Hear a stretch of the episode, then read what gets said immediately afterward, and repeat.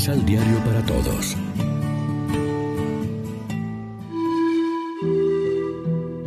Primera lectura. Eres hombre y no Dios, y te crees tan sabio como Dios.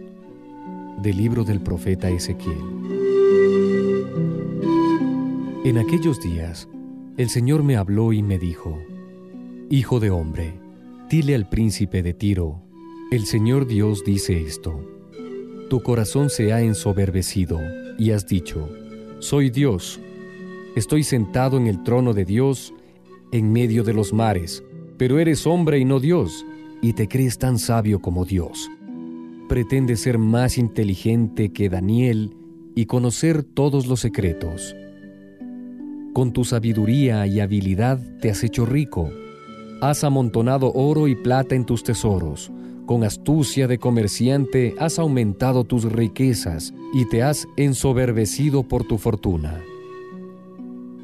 Por eso dice el Señor, porque te has creído tan sabio como Dios, por eso mandaré contra ti a los más feroces de los pueblos extranjeros que desenvainarán su espada contra tu esplendor y tu sabiduría y acabarán con tu grandeza.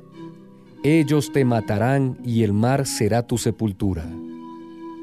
Ante la mano misma de tus verdugos, ¿te atreverás a afirmar todavía que eres Dios cuando no eres más que un hombre? morirás como un pagano a manos de extranjeros, porque así lo digo yo, el Señor Dios. Palabra de Dios.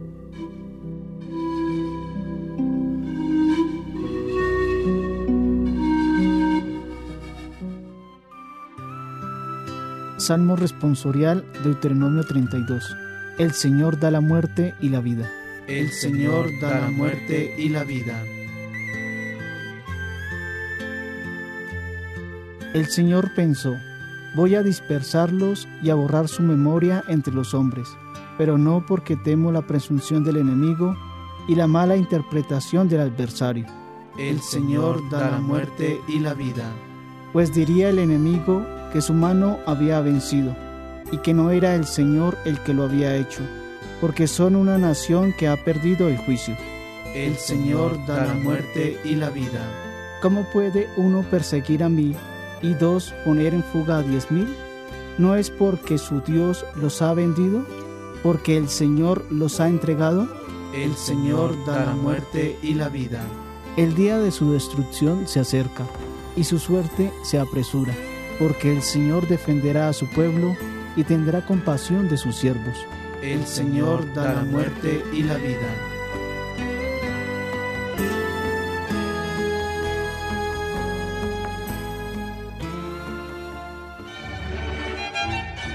Proclamación del Santo Evangelio de nuestro Señor Jesucristo, según San Mateo.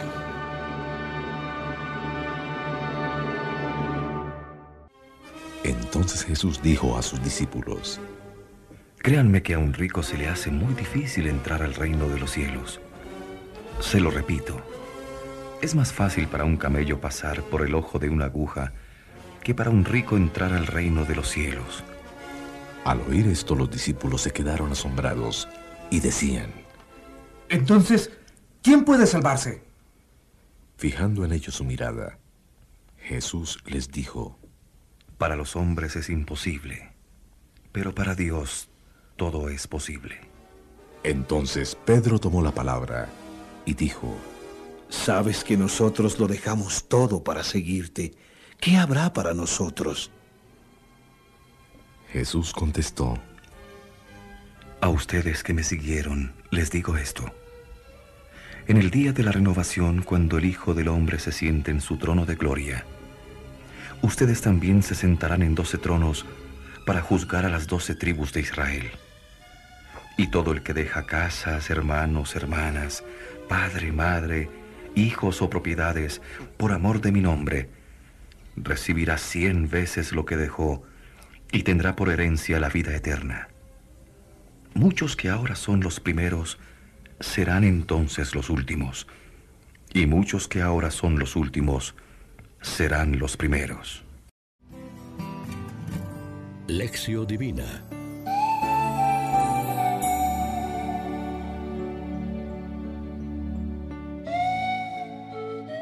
Amigos, ¿qué tal? Hoy es martes 18 de agosto. En Colombia celebramos la memoria de San Ezequiel Moreno Díaz, obispo, y como siempre nos alimentamos con el pan de la palabra. Lo del camello que quiere pasar por el ojo de una aguja se ve que era un proverbio popular para indicar algo imposible. Lo que asusta a sus oyentes es que Jesús aplique este dicho a los ricos que quieren salvarse las riquezas son buenas en sí, a no, ser, que se hayan acumulado injustamente. Pero lo que no es bueno es ser esclavo del dinero y no utilizarlo para lo que Dios quiere. Nosotros probablemente no somos ricos en dinero, pero podemos tener alguna clase de posesiones que nos llenan, que nos pueden hacer autosuficientes y hasta endurecer nuestra sensibilidad tanto para con los demás como para con Dios, porque en vez de poseer nosotros esos bienes, son ellos los que nos poseen a nosotros. No se puede servir a Dios y al dinero, como nos dijo Jesús en el Sermón de la Montaña. Este aviso nos debe hacer pensar. Nuestro seguimiento de Jesús debería ser gratuito y desinteresado sin preocuparnos de si llegamos a ocupar los tronos para juzgar a las tribus de Israel, ni de la contabilidad exacta del ciento por uno de cuanto hemos abandonado. No vamos preguntando cada día qué nos va a dar. Seguimos a Jesús por amor, porque nos sentimos llamados por Él a colaborar en esta obra tan noble de la salvación del mundo, no por ventajas económicas ni humanas, ni siquiera espirituales, aunque estamos seguros de que Dios nos ganará en generosidad. Reflexionemos. Abandonar casas, hermanos, hermanas, padre, madre, hijos, campos, por causa del nombre de Jesús. ¿Cómo acontece esto en nuestra vida? ¿Qué hemos recibido a cambio? Oremos juntos.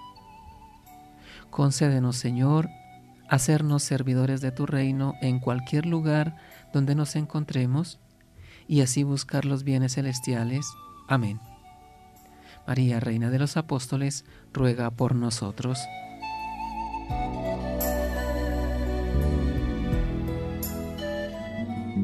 Complementa los ocho pasos de la Alexio Divina adquiriendo el emisal Pan de la Palabra en Librería San Pablo o distribuidores. Más información www.sanpablo.co Pan de la Palabra. Vive la reflexión.